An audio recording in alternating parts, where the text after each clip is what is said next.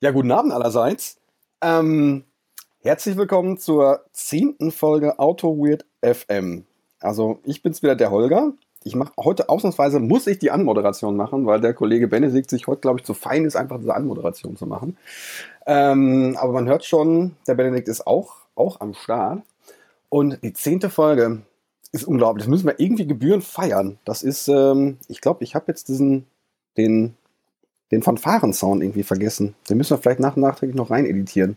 Das, ähm, ja, Benedikt, die zehnte Folge. Bisschen, ja. bisschen jubeln hier. Genau, Jubiläum. Äh, wir begehen es ja, indem du heute die Anmoderation machst. Ach so, das mache ich, ich denke, dann. Das mache ich, dann, das mach ich dann nie wieder oder so. Du hast ja gerade gesagt, ausnahmsweise. Ich hätte das jetzt offen gelassen, ob wir das im Wechsel machen, aber ähm, wir werden ja dann äh, in den reichlichen Kommentaren auf GitHub wird uns ja dann mitgeteilt werden, ob es dem Volk gefällt oder nicht. dem Volk, der Fanbase. Ja, genau. ja, sehr schön, ja, sehr schön. Wir haben uns ein, äh, äh, nach langem Hin und Her haben wir uns heute ein schönes Thema überlegt. Aber da kommen wir später zu, glaube ich. Da kommen wir später zu. Ich glaube, ähm, wir fangen, wie immer, mit dem Bier an. Magst du vielleicht erzählen, welches Bier du bei dir aus dem Kühlschrank gefingert hast? Sehr gerne. Ähm, ich habe ja zu meinen Bieren immer eine Geschichte zu erzählen. Äh, ist ja nicht so wie bei dir, dass ich da irgendein Abo habe, wo mir regelmäßig das Bier angetragen wird aus irgendwelchen äh, Craft-Bier-Versanden, sondern das ist bei mir noch alles äh, handerlesen und selbst gekauft. Handerlesen, selbst gekauft. Und äh, das ja? Bier, was ich heute habe, das äh, war eigentlich ganz niedlich. Da hat meine Freundin äh, kam nach Hause und hat gesagt, ach, ich habe dir da mal ein Bier mitgebracht. Du nimmst doch da immer was auf und trinkst dabei. Und äh, das hat sie im Supermarkt gesehen und gedacht, das könnte vielleicht passen. Und es ist ein äh, Krombacher Brautradition, naturtrübes Kellerbier. Also es scheint irgendwie so eine Krombacher Sonderedition zu sein. Sag mal, sagst du eigentlich Krombacher oder Krombacher? Da gehen ja die Meinungen auseinander. Also ich sag da Krombacher zu. Ich auch, aber ich kenne viele Leute, die auch Krombacher sagen. Ich fand das immer seltsam. Ähm, ja, also wie gesagt, ein naturtrübes Kellerbier mit 5,1 Prozent wie man es von den Fernsehbieren gewohnt ist, steht hier kein Tasting Guide drauf, deshalb äh, kann ja. ich euch nicht sagen. Sehr schön. Genau. Ja, das sind die Biere, für die halt im Fernsehen Werbung gemacht wird, oh, man ja, denken okay, kann. Okay, okay, ich schütte das mal hier gerade ein. Ich habe gerade noch extra mein Glas ausgewaschen, weil das sowas von dreckig war. Das war schon nicht mehr schön. Das sieht auf jeden Fall schon mal sehr gut aus. Bernstein von der Farbe, würde ich sagen. Trüb passt auch. Eine sehr, sehr schöne Schaumkrone. Ich weiß jetzt gar nicht genau, wodurch, wodurch sich ein Kellerbier auszeichnet, offen gestanden. Weißt du das? Boah, ja, eher dunkel, ein bisschen, ja, ein bisschen, ein bisschen, ein bisschen, ja, ein bisschen vielleicht wie ein Alt schmeckt das dann und ich glaube einfach länger gelagert ein bisschen. Oh, da kann ich glaube ich auftrumpfen. Weil es ist ja so, das Altbier heißt ja Altbier, weil das nach der ähm, alten, obergärigen Brauweise gebraut wird, wo halt das Bier äh, auf einer, weiß ich nicht, ähm, über so und so viel Grad ähm, gehalten wird bei der Gärung. Und das ist halt die alte Brauweise, weil man früher ja keine Kühlschränke hatte. Mhm. Und deshalb ähm, hat man das halt in den Keller gebracht, damit es da etwas kühler ist. Vielleicht hängt das damit irgendwie zusammen, dass das auch halt obergierig ja, ist. Ja, ich glaube, da sind wir jetzt auf ganz dünnem Eis. Also ich glaube, also obergierig ist, ist glaube ich, ist ein Kellerbier, glaube ich, nicht, soweit ich das weiß. Von daher ist, aber e egal, egal. Na gut, dann halte ich jetzt lieber die Schnauze von Themen, von denen ich keine Ahnung habe und äh, überlasse dir mal das Feld mit deinem Bier. Ach so, ich bin schon dran. Also, ich habe immer noch ein, schön, äh, mein, mein schönes Craft-Bier-Abo, wo mir das Bier angetragen wird, wie du so schön formuliert hast. Und ich habe hier in einer unscheinbaren Flasche, die unscheinbar, die direkt bayerisch aussieht. Da steht drauf Gutmann Weizenbock. Dachte, mein Gott, jetzt kommt hier schon irgendwie so eine, irgendwas, weiß ich nicht, von, von der bayerischen Tanke irgendwas. Aber nein, also im Tasting Guide oder in dem, in dem Guide von craftist.de steht was drin wie Weizenbock Referenz. Ich mache es jetzt auf, die Weizenbock-Referenz und schütte es in ein Borussia Mönchengladbach äh, äh, Ole Ole Weizenglas, was natürlich auch passt. Und ähm, erwarte dann die Bananennoten. Oh, hört man das? Oh, ja. ist, das, ist das schön. Es ist schön. Kompetent eingegossen, nur Schaum. Das heißt, äh, ja, hätte ich jetzt hätte ich vielleicht beide Hände gebraucht. Naja, der Schaum muss ich jetzt erstmal setzen. Ich rieche schon mal. Oh, bananig geil.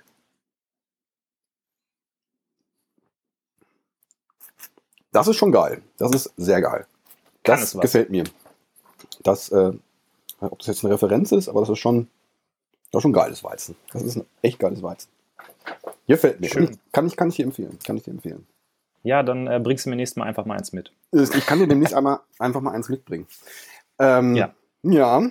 Ähm, wir haben ja in der Vorbesprechung schon kurz drüber gesprochen und gerade vibriert mein Handy und nervt mich auch und ich sehe, dass der Kollege Robert mir 1000 SMS schreibt und ähm, das Thema Dropbox Gate. Was, wie konnte das passieren? Wie konnte, wie, Ähm, konnte, wie konnte das passieren? Wir hatten irgendwie. Wir Ja, vielleicht erstmal für die Zuhörer da draußen. Ähm, Dropbox Gate ist bei uns der interne Titel für äh, ein, ein äh, Denial of Service, sag ich mal, von unserem Podcast.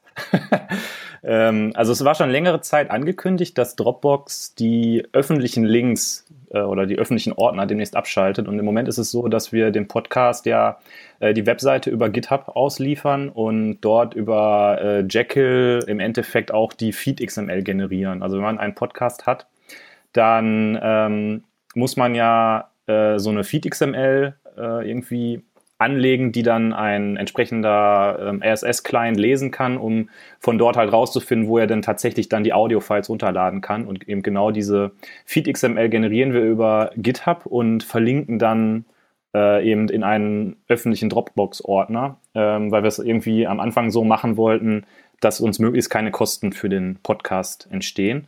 Äh, nun sieht man natürlich, wohin das führen kann, nämlich dazu, dass es einfach ausfällt, wenn bei Dropbox irgendwelche Sachen sich ändern. Und ähm, ja, das ist jetzt im Endeffekt heute passiert. Das hat uns eingeholt. Wir wussten irgendwie, dass sich da was ändert, aber äh, ja, wurden dann doch irgendwie von der Tatsache überrascht. Oder wie siehst du das, Holger? Ich habe eigentlich nicht damit gerechnet, also dass das, dass das sich, dass das solche Auswirkungen hat, zumal der, der Fix jetzt ja relativ einfach war. Mal gucken, wie lange das jetzt äh, so bleibt. Ähm, aber ich hatte das so verstanden, dass, ähm, dass die nur den Public Folder entfernen und nicht, den, ähm, die, nicht die Möglichkeit ändern, wie man Links freigibt. Also das, das hatte mich in der Tat schon jetzt überrascht, dass die, dass jetzt quasi Links dann nicht mehr sichtbar waren. Aber gut, egal, wir, wir gucken mal, wir gucken mal. Wir ähm, überlegen uns auch jetzt schon Alternativszenarien, wie wir da vielleicht in, in Zukunft besser, ähm, besser mit umgehen können. Es gibt ja die möglichen Lösungsszenarien gehen von nerdig, unpraktisch, aber großartig hin zu äh, äh, praktikabel und funktioniert sofort, aber nicht so cool. Und mal gucken, auf was wir uns einigen können. Genau. Wir hatten ja eh gesagt, dass wir, äh, wir hatten ja eh gesagt, dass wir mal irgendwann wieder eine Podcast-Organisationsfolge machen wollen, weil ich glaube, der, der Ben hatte bei GitHub äh, ins Feedback reingeschrieben, dass er das auch, auch interessant findet, darüber zu hören, wie wir so quasi die Planung vom Podcast machen, das Organisatorische. Mhm. Kleiner Spoiler, wir machen nicht viel Planung und organisieren nicht viel, aber vielleicht in Zukunft dann mehr. Das äh, kann vielleicht sein. Das kann vielleicht sein. Ja, wollen wir jetzt das Thema enthüllen für Sehr diese gerne. Folge? Dann haus raus. Ich, ich soll es einfach mal raushauen. Also, das Thema ist großspurig be- betitelt mit, also die Folge ist großspurig betitelt mit Das nächste große Ding. Und was meinen wir darüber? Äh, da, da, da drunter. Also, im, in meinen Projekten habe ich bisher, oder so ein bisschen in so meiner IT-Laufbahn, haben wir öfters mal so in, in, in, in diversen Runden drüber gerätselt, was, wie sieht Softwareentwicklung denn in zehn Jahren aus? Ist denn, äh, programmieren wir immer noch Java? Ist jetzt, ähm, macht es jetzt vielleicht schon Sinn, irgendwie in andere Sprachen zu, zu invest investieren? Oder werden wir bis zu unserer Rente einfach jetzt äh, Enterprise Java Beans schreiben? Ähm, oder, was, oder was passiert da? Das ähm, finde ich ein, ein, spannendes Thema. Ein bisschen, ein bisschen äh, Kaffeesatzleserei, ein bisschen in die, in die Glaskugel schauen. Und ähm, an der, da wollen wir vielleicht mal ein bisschen so, ja, die endgültige Lösung vielleicht, äh, äh, hatte, hatte ich mir vorgestellt, dass wir jetzt die, end, die endgültige Antwort darauf finden, also den Heiligen Gral. Dass wir jetzt äh, einfach mal ent, enthüllen, äh, äh, dass, dass, dass jeder weiß, dass wir in Zukunft nur noch Haskell machen vielleicht. Das ist, Naja. das, das ist glaube ich, die, äh, äh, die Lösung.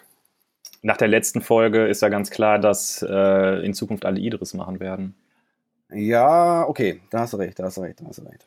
Ja, ähm, ja vielleicht zum Hintergrund. Ähm, zumindest, wenn wir jetzt mal unsere Filterblase anschauen, ähm, können wir, oder zumindest sehe ich das so, dass wir aus einer, noch so vor drei, vier, zwei, drei, vier Jahren eine sehr, sehr starke Dominanz von, von, von Java gesehen haben. Also gab es halt irgendwie ähm, speziell in, in unserem Finanzversicherungsbereich, da ähm, war Java eigentlich gesetzt und eigentlich alles andere, äh, was irgendwie alternativ war, wurde von einem weggekapselt. Also man hatte sowas wie JSF, was, äh, was ähm, dich eigentlich auch selbst vor HTTP geschützt hat und JavaScript um Gottes Willen nicht. Da schrieb man irgendwelche komplizierten Komponenten, die über irgendwelche Komponentenmodelle äh, äh ähm, in JavaScript dann transpiliert wurden und alle fanden das irgendwie super. Und wahrscheinlich finden das heute auch noch Leute super. Ich meine, es gibt heute auch noch sowas wie Vardin oder sowas. Und ähm, das, das halt sichergestellt hat, dass man bloß irgendwie nichts anderes außer, außer sein, sein, sein, sein Java zu schreiben hat. Aber im, in letzter Zeit hat sich das so ein bisschen gewandelt. So, äh, äh, kennst du eigentlich JSF? Hast du JSF schon mal eingesetzt? Nee, äh, ehrlich gesagt nicht. Also ich habe mal in einem Projekt was mit JSPs gemacht. Das war aber alles, was ich so ja, gut, in Richtung äh, Server-Side-Rendering ähm, mhm. gemacht habe. Aber gut, da ist jetzt natürlich nicht diese, diese ganze Kapselung von äh, HTTP und Ajax-Calls und so weiter mit drin, sondern es ist ja wirklich nur Server-Side-Templating im Endeffekt. Ja. Hast du äh, äh, mit, mit, mit, mit Vardin was gemacht? Ich habe dann nur bei irgendeinem Meetup mal was, was drüber gesehen. Das soll ja in der Tat gut funktionieren, aber hat natürlich dann die gleichen Symptome hm. vielleicht. Nee, ich habe mir mal ähm, GWT angeschaut gehabt. Das, ja, das war ja lange Zeit, glaube ich, der Unterbau. Ich weiß nicht, ob sie das mittlerweile rausgeworfen haben. Ich glaube immer noch, meine ich. Okay, also mit anderen Worten, Vardin ist das einzige Projekt auf der ganzen Welt, was noch GWT verwendet. Ähm, äh, um jetzt mal aus, vielleicht ein bisschen kurz, kurz auszuholen, irgendwie äh, GWT, Google Web Toolkit, ähm, hat wurde äh, lange Zeit von Google halt verwaltet und ähm, irgendwann dann halt nicht mehr, sondern es wird der Community überantwortet.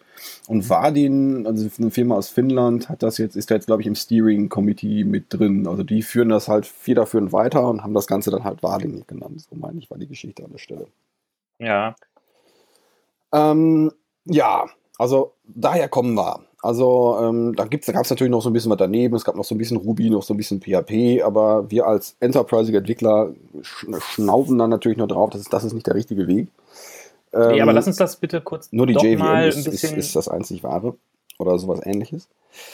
Ähm, aber wenn, wenn ich mir jetzt aktuell so die, die Projektlandschaft oder so die, die Technologien anschaue, hat sich das so ein bisschen gewandelt. Also ähm, wir haben sowas wie, wie, wie, wie Restfulness, was jetzt, was jetzt, was jetzt durchaus ein Thema ist. Das heißt, sowas wie JSF wird kaum noch gemacht.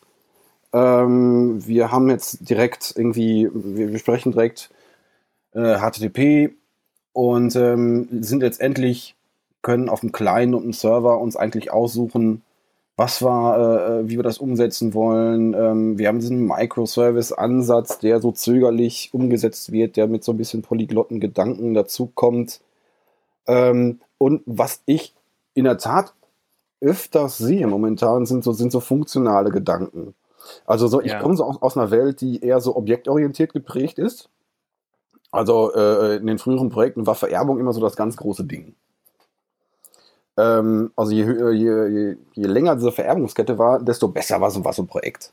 Das war, äh, man, muss, man musste das so machen. Ähm, und jetzt speziell auch jetzt mit Java 8 ähm, haben so funktionale Gedanken in den, in den Projekten oder in den, in den, in den, in den Codebasen der Welt so eins, Einzug genommen. Und ähm, das ist natürlich schon irgendwie ziemlich cool. Oder wenn man, wenn man sich jetzt auf dem Frontend um, umschaut, ähm, wenn man sich jetzt React anschaut, das was irgendwie bei uns im Umfeld sehr, sehr, sehr, sehr äh, äh stark eingesetzt wird, was ja auch ein vom, vom Pattern her äh, sehr, sehr, sehr, sehr funktional geprägt ist. Also wie, ich sehe da eine, eine, kleine, eine kleine Abkehr momentan vom objektorientierten hin zu eher funktionalen Gedanken.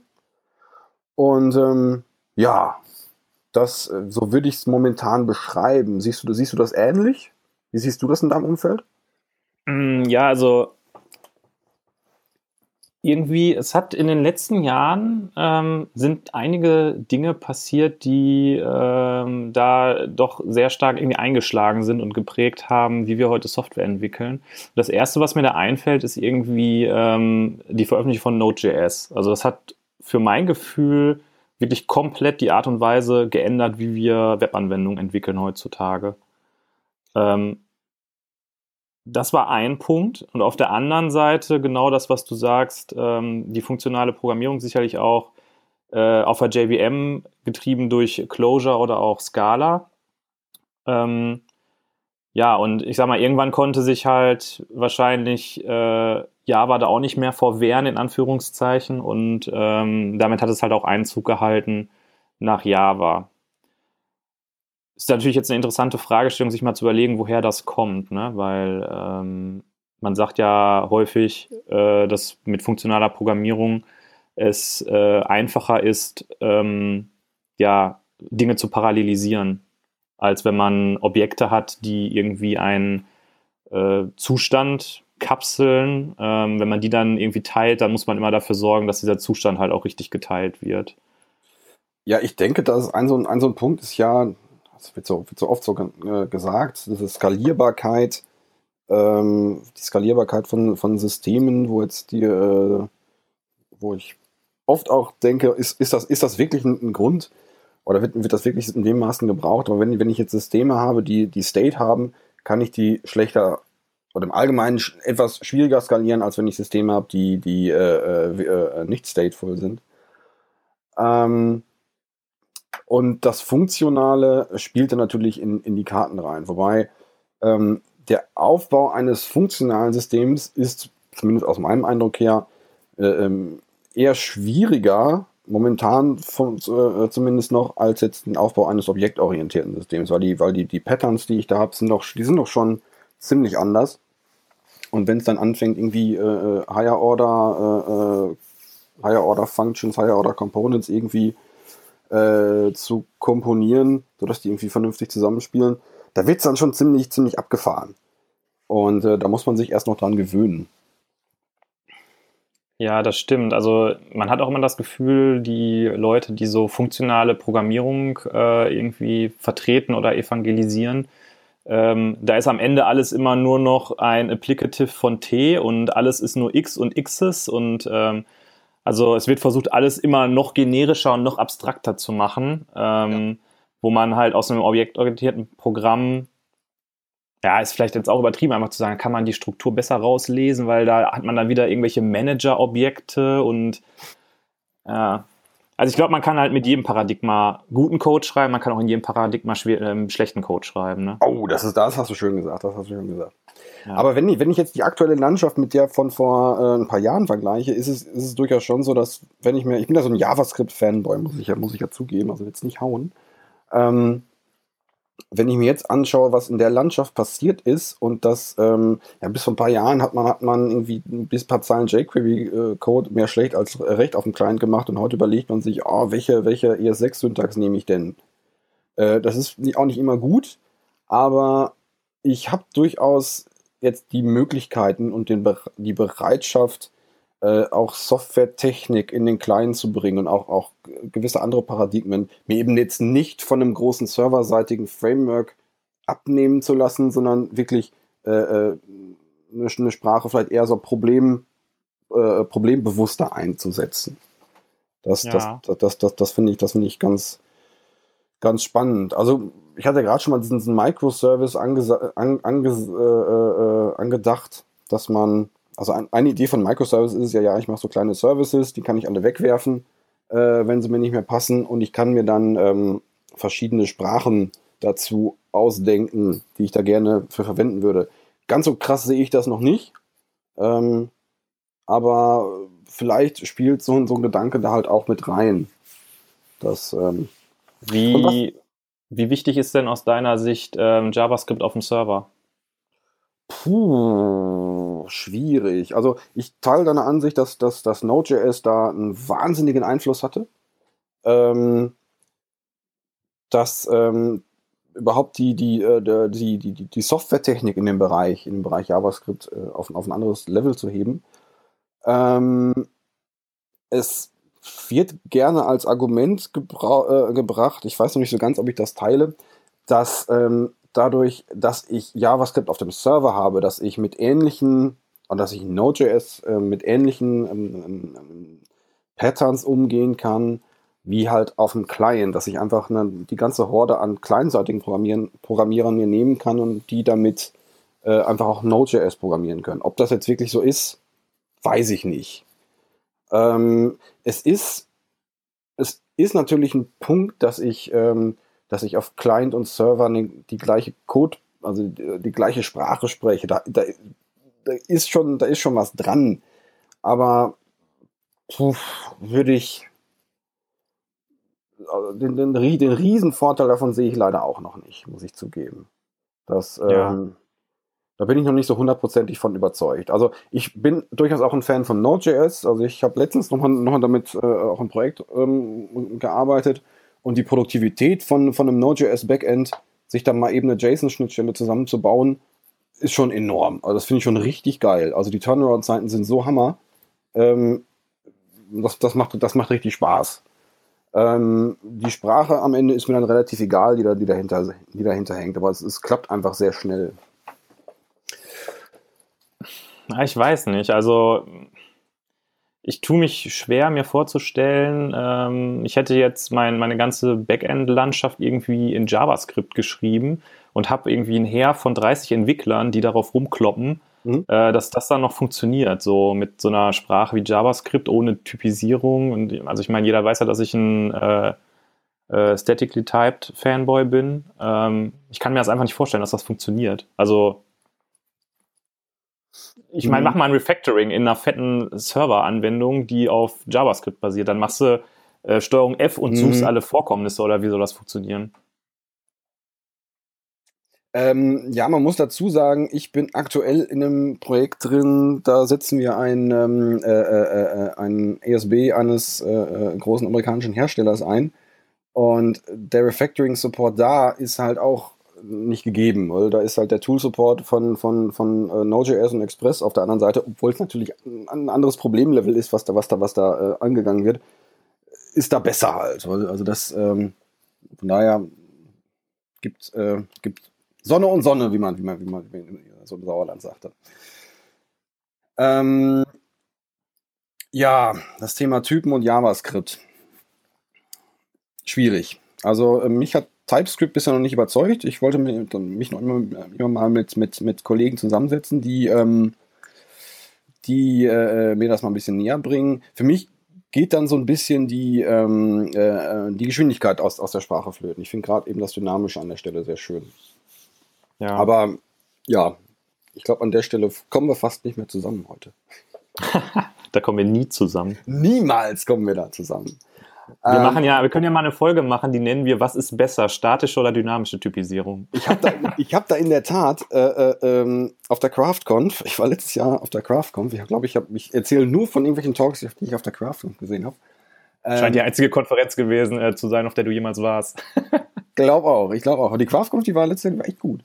Ähm, da hat ein Mensch namens Michael Feathers, der, ähm, der hat diese, ähm, dieses Buch geschrieben, äh, wie heißt das hier? Äh, äh, äh, Refactoring Legacy Code. Working effectively with Legacy Code, meine ich. Das ist, das ist genau das, ja. Und ähm, der hat einen Talk über, über äh, Statically Typed versus, äh, versus Dynamically Typed geschrieben und was jetzt besser ist. Und er kam beraterlike am Ende zu dem Schluss, ja, it depends. Also, fand er, also er, er, fand beides irgendwie geil, aber die richtige Quintessenz, also die, die Meute hat natürlich gewartet. Man, also das, der Raum war so geteilt in, in Gut und Böse und ähm, haben wir jetzt darauf gewartet, dass, jetzt, dass er einer, äh, einer Seite jetzt die Absolution äh, gibt, aber es kam leider nicht. Ja. Also er hat es halt, er, er hat's halt beschrieben als, das ist halt auch nur ein Werkzeug. Mhm. Das heißt, es gibt Situationen, wo ich eben äh, die dynamische Typisierung vielleicht bevorzugen könnte und andere Situationen, wo mir das Statische vielleicht helfen kann. Das äh, würde ich vielleicht auch so sehen. Das ist, also das klingt für mich erstmal erstmal erstmal ganz gut, also das, das jetzt als Werkzeug zu sehen und nicht jetzt irgendwie als Einschränkung oder als, als, als Fehler eines, eines, eines bestimmten, mhm. eines bestimmten Paradigmas.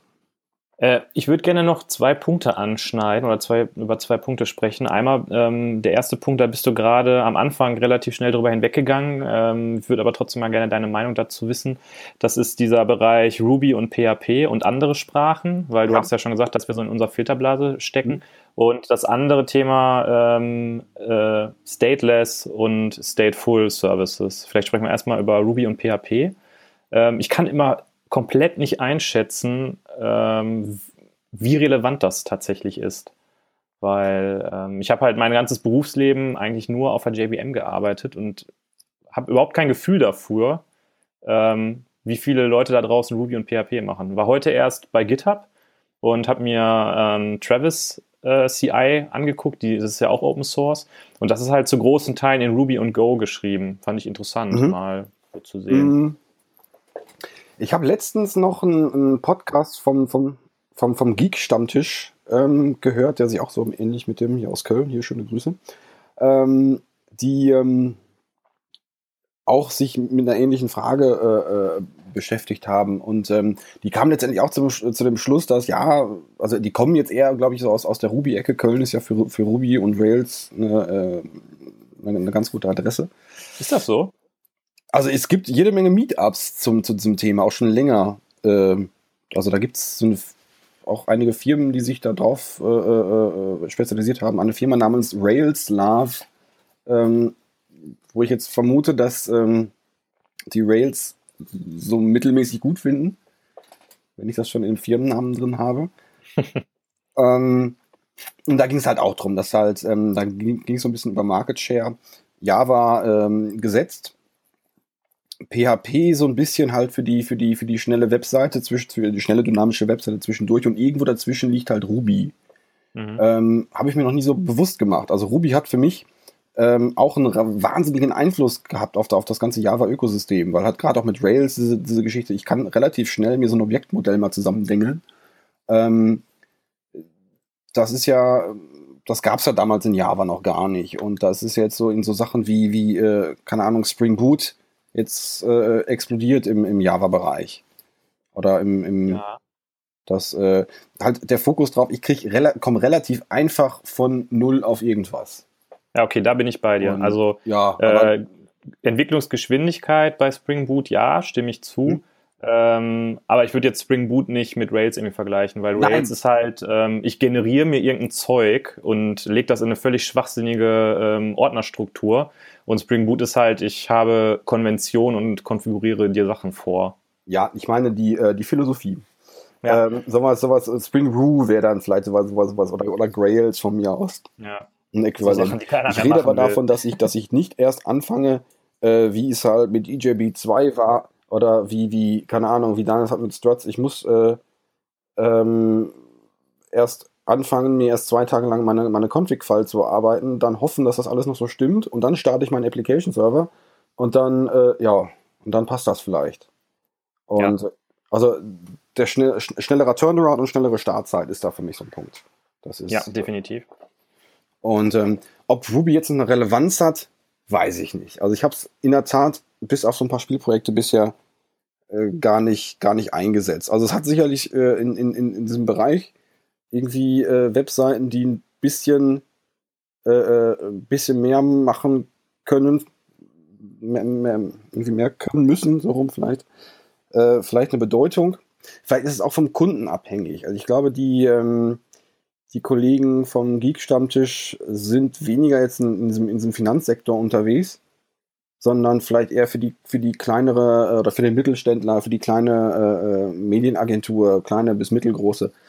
Vielleicht macht es da mehr Sinn, wenn ich, wenn ich sowieso keinen, keinen fetten Application-Server irgendwo am Laufen habe, sondern, sondern vielleicht nur die kleine Linux-Kiste irgendwo.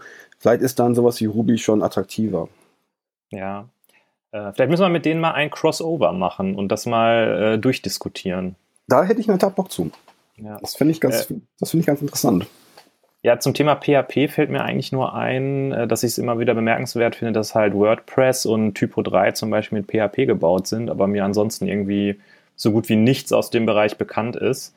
Ähm, da haben wir ja bei uns den Kollegen Gordon, der äh, da sicherlich mehr zu sagen kann, weil er irgendwie eine Million ähm, eine Million Stack Overflow Punkte im Bereich PHP hat, kann das vielleicht dann da vielleicht mal was zu sagen, müssten wir vielleicht mal nachfragen. Okay, das war jetzt so dieser, dieser erste Block, den man, glaube ich, noch ähm, irgendwie besprechen muss. Da könnte ich jetzt auch gar nicht sagen, was irgendwie neue Entwicklungen oder Sprachfeatures jetzt in Ruby oder PHP sind, ob es da auch Richtung funktional geht oder ob das sowieso irgendwie schon funktional ist. Ähm, das andere Thema, äh, was du kurz angerissen hattest, was ich auch spannend finde, ist das äh, Stateless. Also, ähm, dass die, die serverseitigen Anwendungen ähm, stateless sein sollen. Mhm. Und aus meiner Sicht ähm, ist es heute so, dass man das tatsächlich ja häufig so macht, wenn man äh, jetzt meinetwegen eine Spring Boot-Anwendung baut, mhm. dann ist die in der Regel, hat die eigentlich nicht so wirklich viel Zustand. Die hat vielleicht irgendwie einen Cache, ähm, ja. um sich zu merken, wer jetzt gerade sich, also was, was gerade in der Session irgendwie liegt.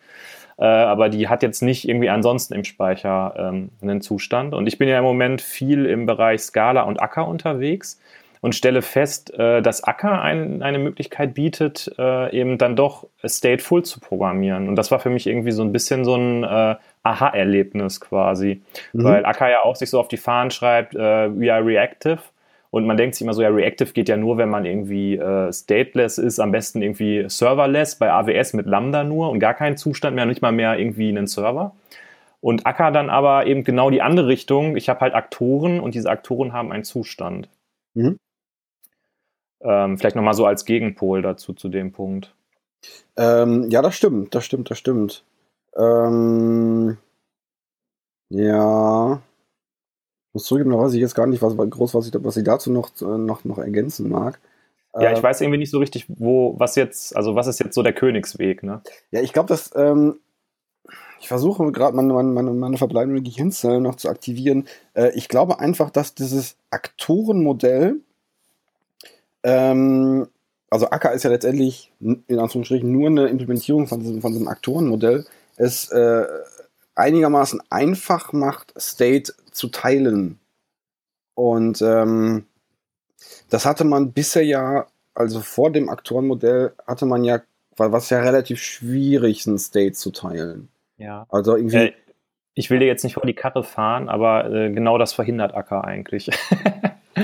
Äh, also Acker sorgt im Endeffekt dafür, dass der State äh, in dem Aktor gekapselt ist und diesen, wenn du es richtig programmierst, diesen Aktor halt nicht verlassen kann.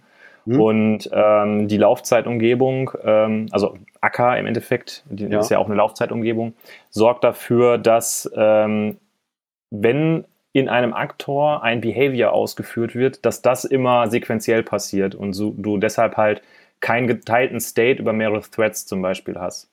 Ja, okay. Also du teilst, das ist eigentlich nicht. Was, ich würde jetzt fast gerne die Frage stellen, und wie skaliert man dann sowas? Ist das, oder wie man das skaliert?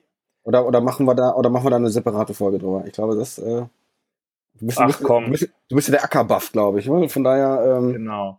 Jetzt sind wir doch hier gerade so ins Schwärmen geraten. Also es ist eigentlich auch relativ einfach. Ähm, es ah, gibt gut. dann bei Acker wieder, also Acker ist im Endeffekt ja kein Framework, sondern ähm, ein, eine Sammlung von Libraries, die man halt zusammen kombinieren mhm. kann. Ähm, und wenn du, du hast richtig gesagt, wenn man jetzt ähm, Actor, Acker Actors benutzt, also die, quasi diesen Core, dann hat man halt einfach nur ähm, eine Implementierung des Actor-Modells. Äh, es gibt aber auch ähm, Acker Cluster Sharding und das ist dazu da, eben genau Aktoren in einem Cluster auf verschiedene Knoten zu verteilen und so mhm. skaliert mhm. man dann halt. Man hat halt eine Anwendung, die über mehrere Knoten verteilt ist. Ähm, und nicht mehrere Knoten, die dieselbe identische Anwendung zustandlos ausführen. Ah, okay. Mhm. Mhm. Mhm. Ja. Aber mhm. ist es vielleicht in der Tat eine interessante Folge, könnten wir mal machen über Acker, wo man, wo ich um, einfach mal ein bisschen ähm. erzähle, wie man eine Anwendung damit baut. Oder was die Unterschiede sind, so zum klassischen, zu den klassischen, ähm, jetzt vielleicht mehr Java-basierten Anwendungen. Das finde ich ganz spannend, in der Tat, ja. Dann schreiben wir das direkt mal in unsere Trello-Liste rein. Ja, wenn es da noch nicht steht. Mag vielleicht, ja, aber äh, das ist jetzt ja schon etwas konkret. Ich glaube, Acker dürfte drinstehen, aber das, das ist natürlich jetzt schon viel konkreter. Ja. Ich glaube, diesen ähm, Polygloten-Gedanken, den haben wir jetzt ja auch schon mal irgendwie mehrmals durchgekaut. Weiß ich nicht, ob wir da noch mal drauf, drauf eingehen, noch mehr drauf eingehen müssen. Ähm, alle Projekte, die ich bis jetzt erlebt habe, da war es so, dass halt eine Sprache festgelegt wurde und die wurde halt dann in allen Services im Endeffekt gemacht. Mhm. Ähm, ja, Ja, das stimmt, das stimmt. Das, äh, ähm, nur halt, wo, was, was ich halt sehe, ist jetzt Client und Server ist, ähm, ist ein Unterschied. Dass man, dass man äh, vielleicht sogar auf dem, auf dem äh, äh Client sowas wie TypeScript einsetzt oder wie, keine Ahnung, JSX oder sowas einsetzt. Mhm. Ähm, und, sich, und, und, sich die Mühe macht, ähm, nicht nur plain JavaScript zu machen. Das heißt, man, man hat schon eine bewusste Trennung zwischen Client und Server. Und in unserem Umfeld sehe ich, ähm, sehe ich schon auch andere, andere Sprachen. Du hast äh, gerade Scala erwähnt. Scala ist bei uns ähm, doch ein Thema. Also speziell in diesem, darf man das Big Data Umfeld nennen? Also dieser ganze ähm, ähm, ähm, ähm Mesos, Cassandra, also das Mac-Stack halt. Mhm. Das, ist, das ist ja schon irgendwie ein Thema. Und da sehe ich auch viel, viel Interesse also da scheint durchaus, durchaus was zu passieren. Ja, also bei Scala fällt es mir genauso schwer wie bei Ruby und PHP, irgendwie ein Gefühl dafür zu haben, äh, wie relevant das tatsächlich ist, mhm. da draußen, äh, in Anführungszeichen. Ich sehe halt bei Scala hauptsächlich das Problem, dass ähm, du hast halt nicht so ein Spring Boot, ne? Also du hast halt nicht dieses eine Ding, mit dem du direkt loslegen kannst, sondern du hast dann vielleicht, wenn du irgendwie ist, der, ist Play nicht sowas in, in der Richtung? Wie, wie ja, Play ist so. Play ist halt äh, so von der Idee ähm, sowas wie, wie Rails im Endeffekt. Mhm. Also so ein Ding, was, wo es halt irgendwie sehr starke Konventionen gibt, wie Dinge benannt werden müssen, aber ohne diesen ähm, generier mir mal alles Support, den, den Rails halt hat. Okay. Und ähm, ich bin halt nicht so besonders überzeugt von diesem Ansatz, den, den man bei Rails hat. Also dieses, ich, ich generiere mir Sachen da irgendwie hin. Ich bin generell nicht so wirklich ein Freund von Code mhm. generieren, selbst wenn es nur ist, um irgendwas zu bootstrappen. Und ähm, ja, du kannst halt, kannst halt Play machen, wenn du irgendwie einen REST-Endpunkt brauchst. Dann kannst du Acker HTTP machen. Aber da hängen eine ganze Reihe von Implikationen dran, die, glaube ich, vielen Leuten nicht so wirklich bewusst sind. Ja. Ähm, da können wir dann gerne in einer separaten Folge drüber reden. Ähm, und ja, das, das, ist so das Problem. Ne? Bei, weil wenn du Java machst, dann machst du halt Spring und halt heutzutage Spring Boot und du hast halt einfach diese, diesen Marktplatz von Dingen, die einfach, von Problemen, die einfach schon fertig gelöst sind für dich. Und das ist, das hast du bei Scala für mein Gefühl nicht so richtig. Du hast zwar die Interoperabilität, aber was nützt es dir, wenn es äh, für Spring Boot eine Security Library gibt, die für dich irgendwie JSON Web Tokens auspackt und äh, validiert ähm, wenn du die in einem, in einem Ackerprojekt brauchst. Da bringt die dir nichts. Also da bringt dir die Interoperabilität nichts, weil du halt die Spring Library nicht in Acker benutzen kannst. Weißt du, was ich meine? Ja. Ähm, ja, das ist so, glaube ich, ein bisschen, was Scala noch wirklich fehlt, so zum Durchstarten. Aber ja. Mhm. Wir werden sehen. Vielleicht, vielleicht ist ja wirklich Big Data so der, oder diese, diese ganzen Big Data Frameworks so der, das Zünglein an der Waage, was Scala noch ein bisschen mehr pusht. Jetzt vor kurzem wurde ja erst wieder diese ähm, Jahresauswertung der beliebtesten Programmiersprachen, äh, ging ja wieder bei Twitter rum. Und da war Scala irgendwie, keine Ahnung, auf dem 15. Platz mit 1,5 Prozent oder so. Also, was war auf Platz 1? Hm? Ähm, ich glaube Java. Das ist ja immer so ein, so ein Kopf-an-Kopf-Rennen, äh, Scala und C. Ähm, wobei ich ehrlich gesagt glaube, man müsste das so ein bisschen besser unterteilen, weil bei den Leuten, die C machen, da sind wahrscheinlich die ganzen Embedded-Entwickler drin. Mhm. Und ähm, das verzerrt aus meiner Sicht so ein bisschen diese Auswertung. Ja, also, ich, äh, äh, ähm, du beziehst dich jetzt nicht auf, diese, auf die äh, Stack Overflow User-Befragung. Wo? Nee, es gibt doch diesen Index. Wie heißt denn der nochmal? Der hat auch Tio, so Tiobe. Ja, genau. Ja, oder Tayobi, man weiß es nicht. Ähm, nee, aber ich dachte, du äh, beziehst dich auf diesen Stack Overflow, äh, auf diese Stack Overflow-Umfrage und da war JavaScript natürlich. Bam! Ganz weit. Achso, okay. Ja. Ähm, gut, wir sind jetzt schon fast bei Minute 40, Minute 38. Ja, ich habe ja vorher schon gesagt, wir, wir labern heute einfach so lange, bis wir keine Lust mehr haben. Ach so, okay, so machen, so machen wir das. Oder bis das Bier leer ist. Aber mein Bier ist noch ja. nicht leer. Meins ähm, ist fast leer, ehrlich gesagt. Das ist, das ist, das ist spektakulär. Vielleicht machen wir heute, das, vielleicht ist heute, weil es ist ja die zehnte Folge und wir wollten das ja gebührend feiern. Vielleicht ist das die Folge, wo wir uns ein zweites Bier aufmachen.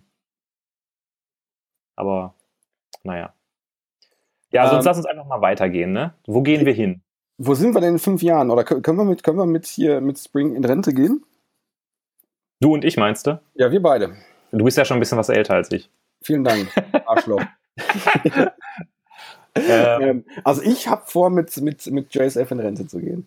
Ja. Ähm, also ich denke mal, dass äh, äh, das Java irgendwie schon noch bleiben wird in irgendeiner Form. Ja. Also ähm, das, die, die, die schiere Masse an Entwicklern, die da ist, äh, äh wird allein dafür sorgen, dass das Java nicht weggeht. Vielleicht, vielleicht wird es sowas wirklich wie das Kobol der, äh, äh der Neuzeit.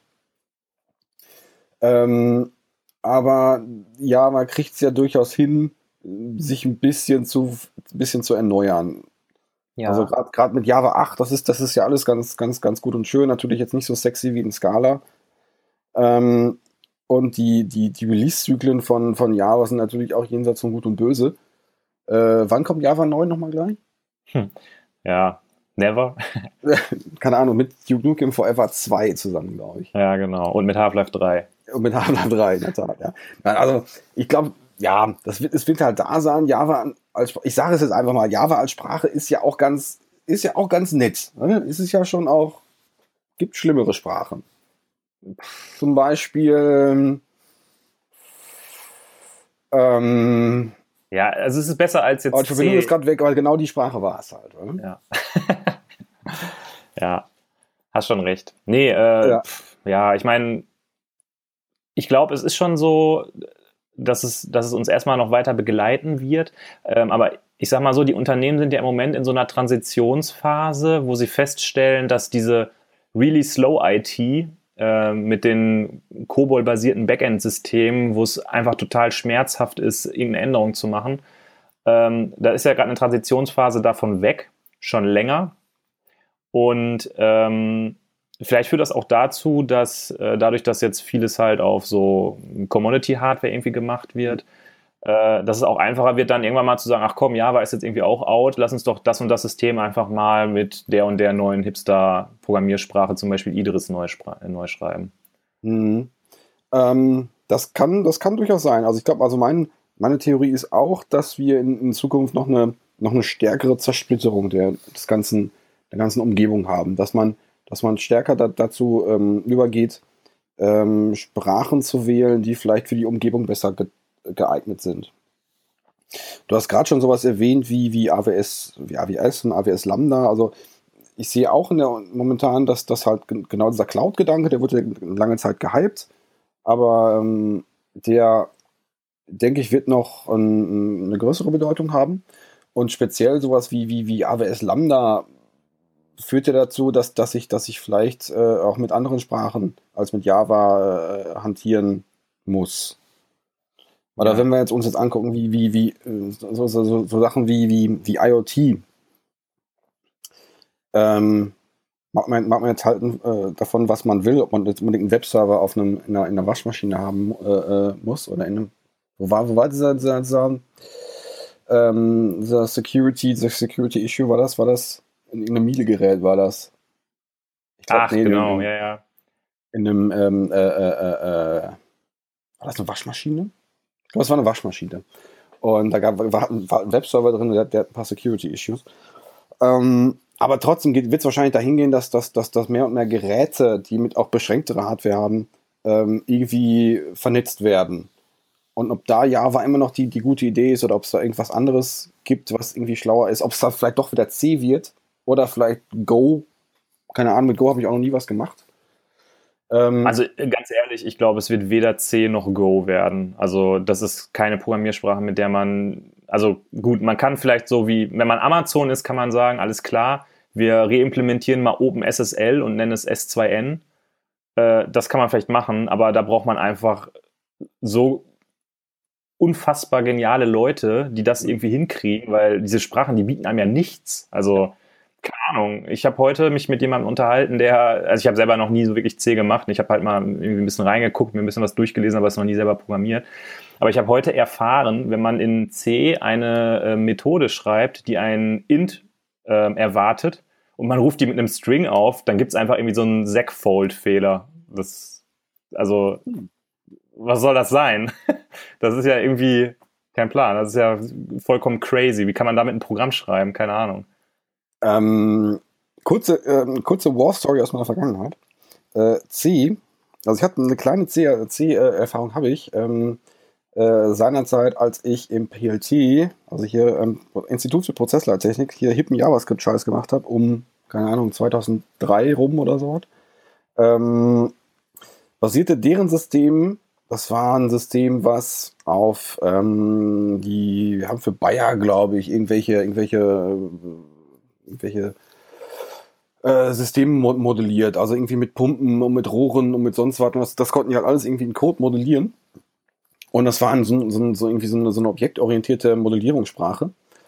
Und das musste unbedingt auf irgendwelchen ähm, Controllern laufen, die in den, in den, in den Industrieumgebungen beheimatet waren.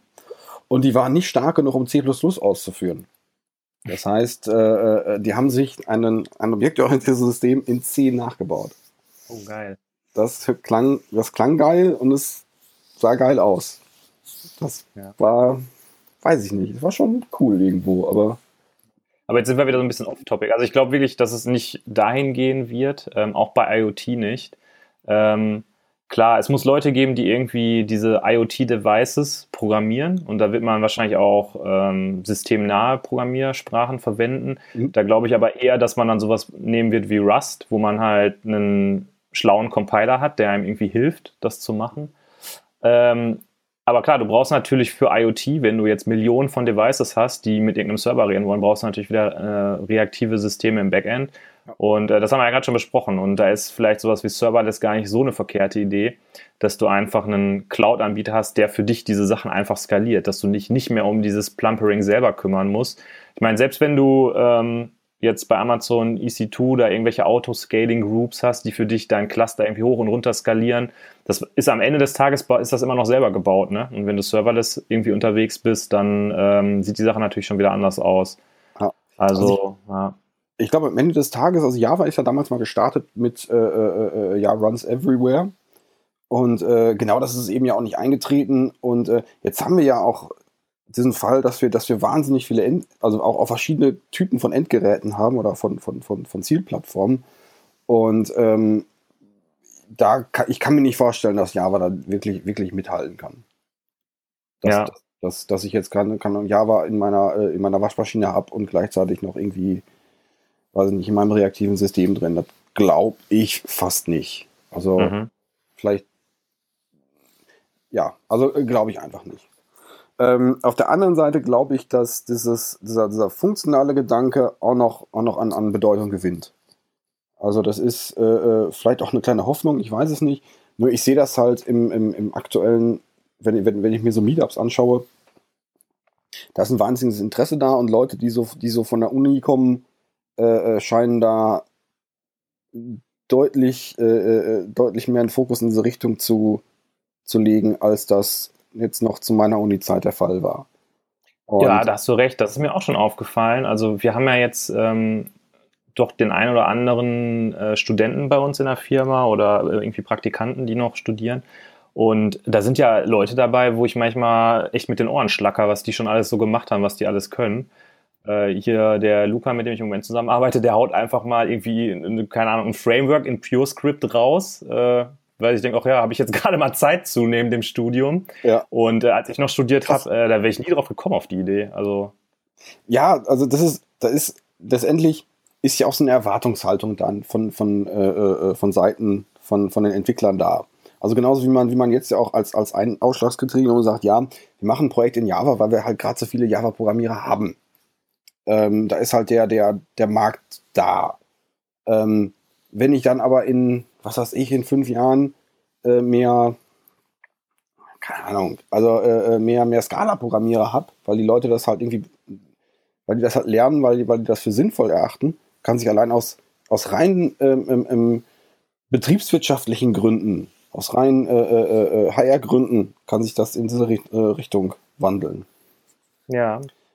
Ähm, und ich glaube auch ein bisschen, dass sich auch die Anforderungen an, an, an Systeme in Zukunft ein bisschen ändern werden. Also ich sehe auch, dass das jetzt auch, ich sag, sagen wir mal, stinknormale Versicherungssysteme, die jetzt halt nur, was weiß ich, nur, nur, nur das Bestandssystem, dass das vielen Versicherungen einfach gar nicht mehr ausreicht, sondern dass die, dass da schon noch ein bisschen mehr Musik hinter ist.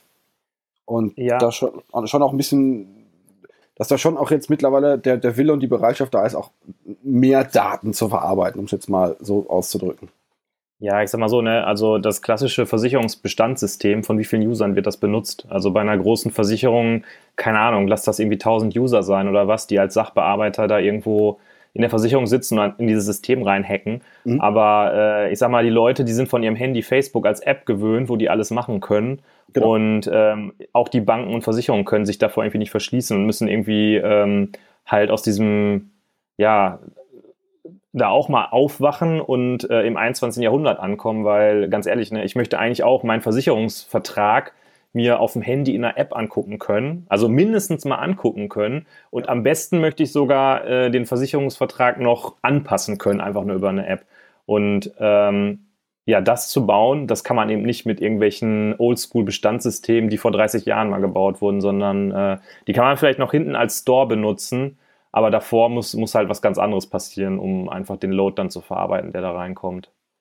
Ähm, ja, würde ich, würde ich, würde ich auch so sehen, ja. Ja. Ja. Holger, wir haben ja, also, sehr viel äh, herumschwadroniert und äh, ja, viele Worte gesagt und doch so wenig irgendwie. Ähm, mhm. Wir haben nicht über Domain-Driven Design geredet. Das gehört ja eigentlich zu jedem guten, äh, abstrakten Gespräch dazu, dass man auch nochmal Domain-Driven Design erwähnt. Wir haben noch nicht ähm, über Monaden geredet. Wir haben nicht über Monaden geredet, aber wir haben über funktionale Programmierung geredet und da sind Monaden natürlich einfach schon per se enthalten.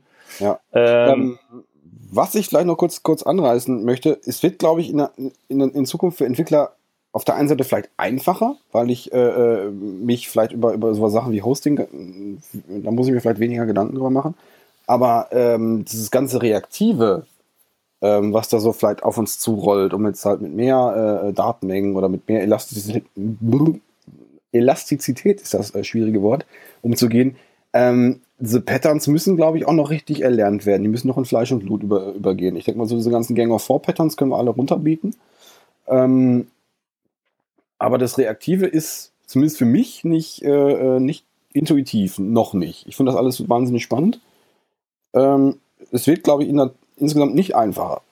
Ja. Das würde ich jetzt einfach so festhalten. Ist, finde ich jetzt gar nicht negativ. Also finde ich, würde ich jetzt nicht irgendwie so, oh mein Gott, die Zukunft ist, ist, ist, ist blöde. Ich finde das, finde das eher spannend und eigentlich super.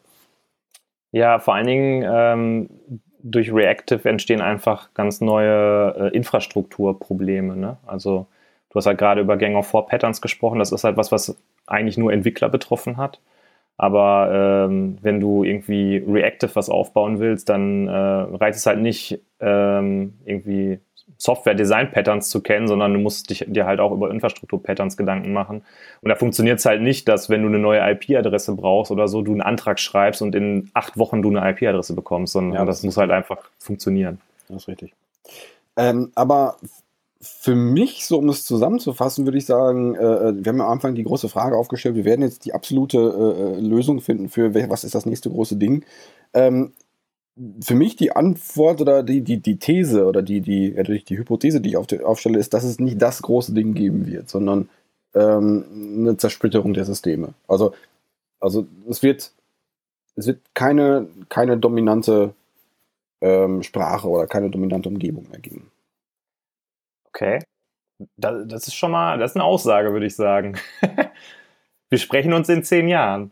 Ja, keine Ahnung, das stand jetzt, keine Ahnung. Ja. Das ist, keine Ahnung. Hättest du, was hast du, was hast du vor zehn Jahren gemacht? Ähm, vor zehn Jahren, was hatten wir da? war 2007, da war ich gerade im vierten Semester.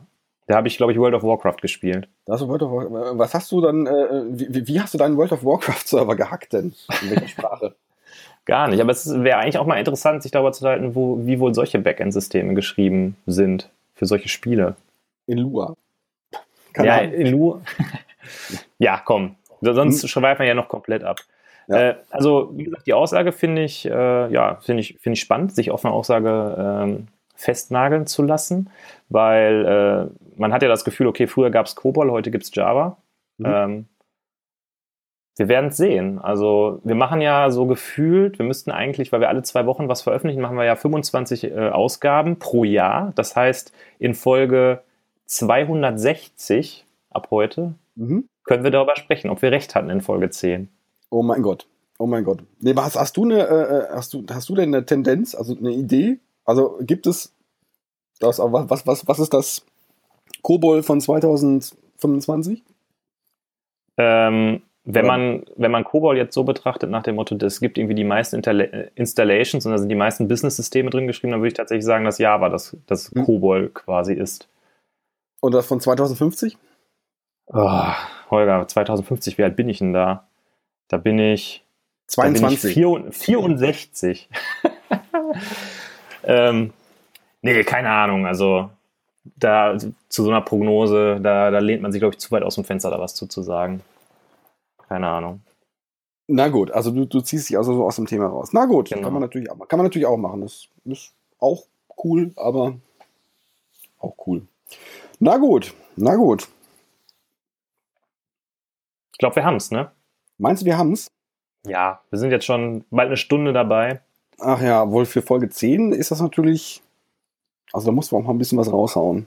Ein bisschen, Gesch bisschen Geschwafel und ein bisschen Bier. Ja, Gut, Möchtest dann, du die Abmoderation machen? Die Abmoderation, oh mein Gott, dieser Druck wieder. Du sitzt genau, du hast ja die Anmoderation gemacht und dann gehört natürlich dazu auch die Abmoderation. Ich habe die Anmoderation ja schon versaut, dann kann ich auch die Abmoderation versauen. Genau. Ja, also äh, vielen Dank an alle, die bis jetzt durchgehalten haben, wie wir äh, hier rumgeschwafelt haben und eigentlich 55 Minuten lang nichts erzählt haben. Ähm, ja, wir freuen uns über Feedback. Also folgt uns vielleicht auf, auf, ähm, auf Twitter, da dann schreiben wir nur wieder mal was, was Sinniges oder auch Unsinniges. At AutoWeirdFM. Ähm, ja, es hat mich mal wieder gefreut. Es war, es hat Spaß gemacht. Und ähm, ja, fällt, fällt mir noch was ein? Habe ich was vergessen? Ja, du könntest natürlich noch sagen, dass äh, die Hörer nicht vergessen sollen, uns die wohlverdiente 5-Sterne-Wertung bei iTunes zu geben. Weil, Ach so, äh, ja cool, genau. Genau, weil denn nur durch die Bewertung äh, ist man ja oben in den Charts und neue Leute können diesen äh, grandiosen Podcast überhaupt finden. Äh, ja, dann äh, äh, hast, du, hast du eigentlich mal da reingeguckt, sind wir in diesen Charts überhaupt, äh, sind wir da vertreten? Ja klar, weil wir haben schon eine Bewertung und die ist von mir. oh, da muss ich da auch mal nachlegen, da muss ich auch mal nachlegen.